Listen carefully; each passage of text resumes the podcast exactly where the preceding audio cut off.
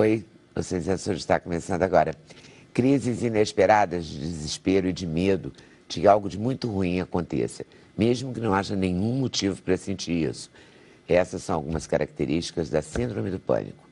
E é sobre esse tipo de transtorno de ansiedade que nós vamos conversar com a psiquiatra Ana Beatriz Barbosa Silva. O que é isso? Porque deve ser considerado um pouco de frescura, né, para alguns. Mas, assim, o transtorno do pânico não é uma frescura, não é um petit, é, é um transtorno de ansiedade. O que, que significa isso? O cérebro suporta uma determinada carga de estresse prolongado e diário. O que leva ao pânico não é uma coisa simples assim, ah, eu fui assaltada ontem, hoje eu estou com pânico. Não, hoje você está com trauma. Você hoje está sob o impacto Assustada, daquilo. Está assustado. E você pode ficar assim um mês, mais ou menos, tá? Agora, o pânico não. O pânico é uma coisa que vai vindo de, uma, de um, um dia a dia em que você vai perdendo o controle da tua vida, você vai se dominando de pensamentos sempre relacionados à morte, medo de enlouquecer e de perder o controle da tua vida e das pessoas que você ama e acha que controla. Então, isso é uma coisa que vai desgastando, porque o cérebro suporta tudo, menos pensamentos ruins. E no pânico você vai tendendo a ter um cérebro que só funciona. Você vai acumulando pensamentos você ruins. Você só pensa nisso. Você só pensa assim, mas se acontecer isso, se eu estiver sozinho, se eu passar mal. Então, você só pensa coisa ruim relacionada a uma fragilidade. Chega uma hora que o cérebro simplesmente pifa. Isso dá mais ou menos um ano e meio, no máximo três anos, desse estresse prolongado que geralmente tem um conteúdo ou familiar, afetivo ou profissional. É aquele estresse do dia a dia. Por exemplo, você tem uma mãe com Alzheimer. Você sabe a hora que aquela doença começa, você não sabe quando termina. Então, geralmente, você, essa pessoa pode desenvolver um pânico, porque ela lida com aquela total imprevisibilidade todos os dias sem poder fazer nada, essa coisa da impotência. Por isso que o pânico é um transtorno que predomina em personalidades que têm essa tendência a ser meio que arrimo de família, a querer controlar. Não é controlar é, tem pelo um mau sentido. controladora aí, né? É, mas não é no mau sentido. É querer que, assim, nada de mal aconteça ao filho, nada de mal aconteça à pessoa que ela gosta. Então, aquela mãe, tipo assim, dá cinco minutos, o filho não liga, será que ele foi sequestrado? Será que, que sempre, sempre pensa uma coisa ruim, não pensa assim, não, passou na casa da namorada, está lá se divertindo. Então, o pânico, quando ele chega, o grande problema, ele é uma ansiedade, é um transtorno de ansiedade. O grande problema é que ele é imprevisível. Por exemplo, você não tem pânico no meio de uma batalha. Por exemplo, você está fazendo o programa da sua vida, escrevendo o livro da sua vida, você aguenta ali. Você tem pânico quando você relaxa a questão da sobrevivência.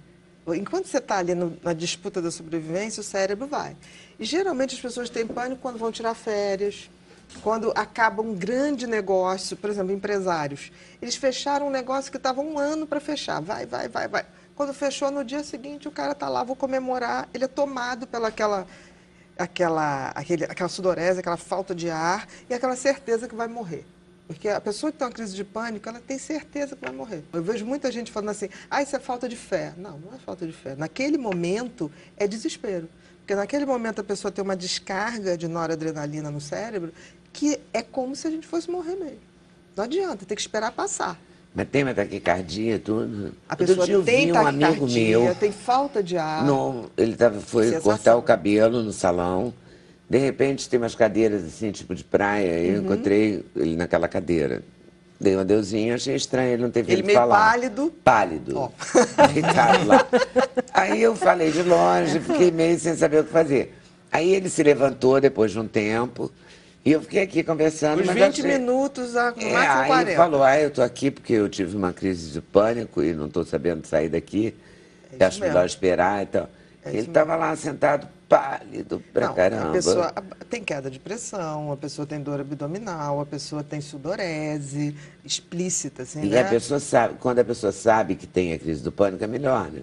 É, isso pra aí, esse teu amigo, de alguma maneira, ele já está racionalizando, ele sabe que É, vai passar, ele está administrando. Mas estava lá em pânico, mas estava lá sentado. Sim, né, mas quieto. ele não saiu desesperado, me leva para o hospital, estou morrendo. De alguma maneira, É, devia ele tá já tem o e já racionaliza. Exatamente. Porque ele sabe que vai passar. Ele falou para você, estou aqui administrando.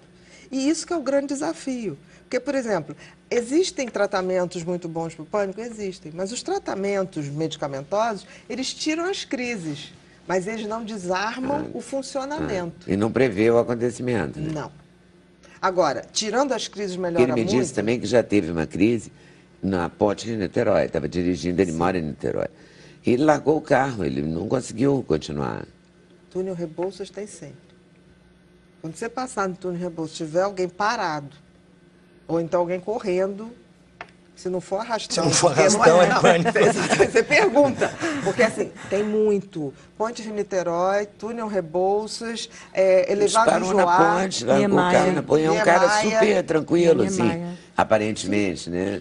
Deve ser uma pessoa assim, super produtiva. É, uma pessoa... tem- é o um grande problema do comerciante, pânico, tem lojas e tal, ele trabalha pra caramba. Muito. Ele disse que ficou parado na, na Então, ponte. paralisa mesmo. Isso que é o, o dramático do pânico, porque é uma pessoa que tem uma vida absolutamente normal, uma pessoa extremamente produtiva, são pessoas muito bem é, é, cumpridoras dos seus deveres, são pessoas responsáveis. Ela é tomada por uma total descontrole. Tipo Eu já tô assim, quase não consegue. Não, eu tô ouvindo isso aqui, eu tô com uma Já tô. taquicardia, eu tô, eu tô aqui, Eu já não vi. Não. Não, porque pensamentos ruins. Não, é a gente vive num, num mundo É. também de estresse diário, É, né? todo E dia, você né? passa por coisas e que você realmente não sabe. Como é que se identifica, né? O que, que é o pânico, o que, que é gente um. É, mas tem uma coisa diferente. mal súbito ali, um Por troço, exemplo, né? olha só, simples, gente. Todo mundo aqui já fez um bom sexo. Ok? Sim. Ok. E aí? Não tem ninguém menor. Bom, você- no meio de uma relação sexual, você tem o quê? Tacardia, dispneia, depois você tem o quê? E você não fica desesperado por isso. Sudorese, concorda? Aham, não, claro. A grande diferença é que no- na crise de pânico, aquela reação vem numa hora totalmente desproporcional, que você não registra como, tipo assim, não é prazer, não é desespero, não é um assalto que você é Nada, tomado o cara de estava susto. no lugar que ele sempre vai, Exatamente. foi cortar o cabelo, como ele sempre corta, comendo Isso cabeleireira há caracteriza uma cinco crise de pânico, porque ela não tem justificativa nenhuma. Um salão vazio, não tinha Exatamente. nenhuma razão, entendeu? Exatamente. Por exemplo, tem gente falando assim, ah, agora na- nas Olimpíadas, esse tumulto de gente, vai ter gente panicando. Não. Porque quem tem pânico nem vai. É. É. Então não, não vai ter o pânico lá. E quem ainda não tem, é imprevisível saber. É. Ele pode ter dentro de um banco.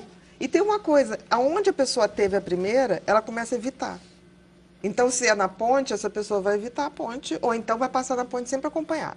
Se é num banco, ela não vai mais naquele banco.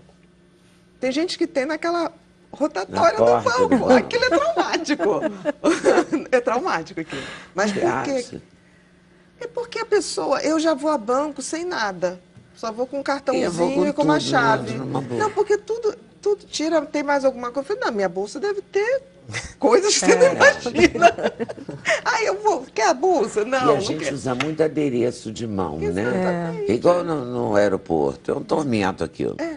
Porque tira, tira, tira, tira. E tem sempre um metal, né? Quando Tem. você pensa que tirou tudo, E tem um brinco. sapato, agora que tem um, sal- um negócio no saltinho, Agora tem que não muita Muita registra. gente tirando sapato, é um espetáculo. Outro dia eu descobri que falar demais, falar sem parar, sabe uma pessoa que fala sem parar, que chega a te atordoar, assim?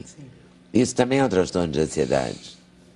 Ou é, é. Pode ser uma ansiedade, como pode ser uma hipomania, como pode ser uma compulsão de falar.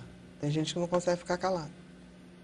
Tem gente que não suporta o silêncio. Aí começa a preencher aquilo que não é para ser preenchido. Sabe essas pessoas que falam quando está passando no telejornal, na TV? Eu odeio isso. Não, e fala e responde, né? Não, claro, e Não, a pessoa comenta, fala e porque responde. você não consegue prestar atenção É, na notícia, porque ela interrompe, né? A voz dela, se sobre, ela fala alto para se sobrepor ao locutor. Sim. E tem uma coisa, fala, responde, pergunta para você, você não responder, não tem a menor importância. Ainda ri, Porque né? ela está rindo uma resposta não deu. Dela mesmo. É. Tá. Então.